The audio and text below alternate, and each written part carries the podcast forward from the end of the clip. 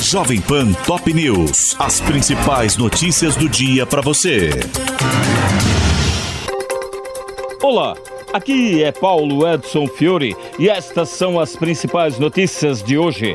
Fernando Haddad diz que revisão da meta de inflação não consta da pauta do CMN. A declaração do ministro sobre a reunião do Conselho, que acontece nesta quinta-feira, veio um dia após o presidente do BC, Roberto Campos Neto, afirmar que fará tudo para aproximar a entidade do governo. O Conselho Monetário Nacional é formado pelo presidente do BC e pelos ministros da Fazenda Fazenda e do Planejamento, Simone Tebet. Em meio ao debate sobre o controle da inflação, o governo Lula decidiu que vai conceder um reajuste adicional ao salário mínimo a partir de 1 de maio. Com o aumento extra, o piso nacional deve passar para R$ 1.320, algo que não é do agrado da equipe econômica, que tenta melhorar a situação fiscal do país e teve maior impacto nas contas. O reajuste ainda vai ser anunciado oficialmente pelo presidente, que pretende, assim, imprimir uma marca no início do primeiro ano do mandato. Nesta terça-feira, Lula assinou a medida provisória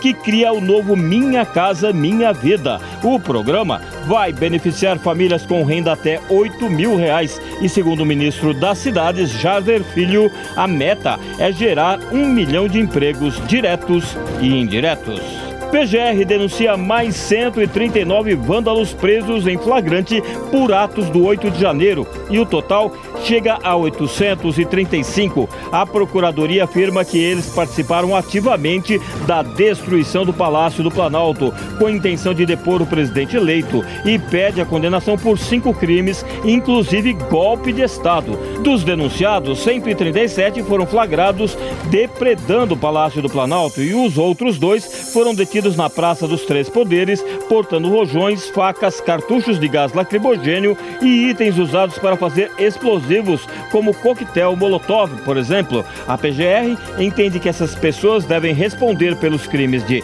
associação criminosa armada, abolição violenta do Estado Democrático de Direito, golpe de Estado, dano qualificado contra o patrimônio da União e deterioração de patrimônio tombado. O relator do caso, o ministro Alexandre de Moraes, do Supremo Tribunal Federal, vai decidir se há elementos para acolher a denúncia e abrir processo contra os investigados. CNJ abre processos disciplinares e afasta a juíza que atacou o STF nas redes sociais. Ludmila Lins Grilo, da Vara Criminal de Júri de Infância e Juventude da comarca de Unai, em Minas, famosa por apoiar publicamente a candidatura de Jair Bolsonaro, é acusada de negligência no trabalho e atuação político-partidária. Em decisão unânime, o colegiado determinou o afastamento cautelar da magistrada. Segundo o voto do relator, ministro Luiz Felipe Salomão, corregedor nacional de justiça, a juíza não cumpriu seus deveres básicos,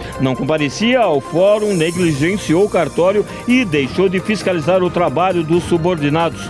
Correição Extraordinária identificou 1.291 processos paralisados em cartório, vários deles de réus presos. Segundo o relatório de Salomão, Ludmilla tinha intensa atividade nas redes sociais, fazendo ásperas críticas a ministros de cortes superiores, além de comentar as decisões desses colegiados e processos em andamento. Além disso, Ludmilla se recusava a retomar o trabalho presencial, alegando estar sofrendo ameaças relacionadas ao trabalho.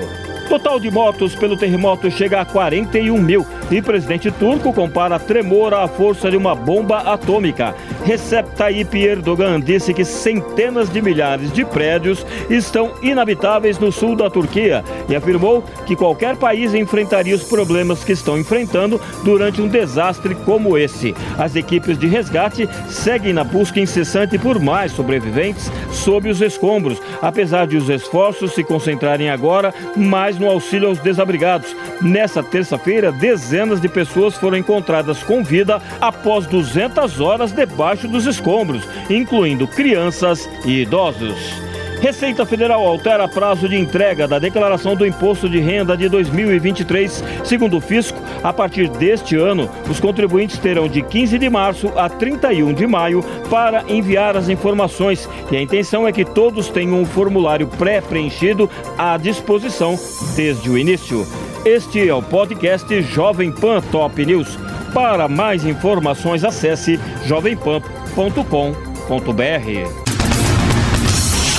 Jovem Pan Top News. As principais notícias do dia para você.